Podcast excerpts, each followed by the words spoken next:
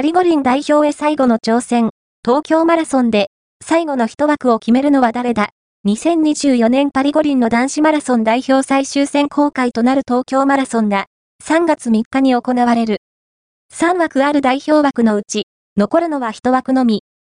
五輪に選ばれる条件と、最後の一枠を狙う選手をまとめてみた。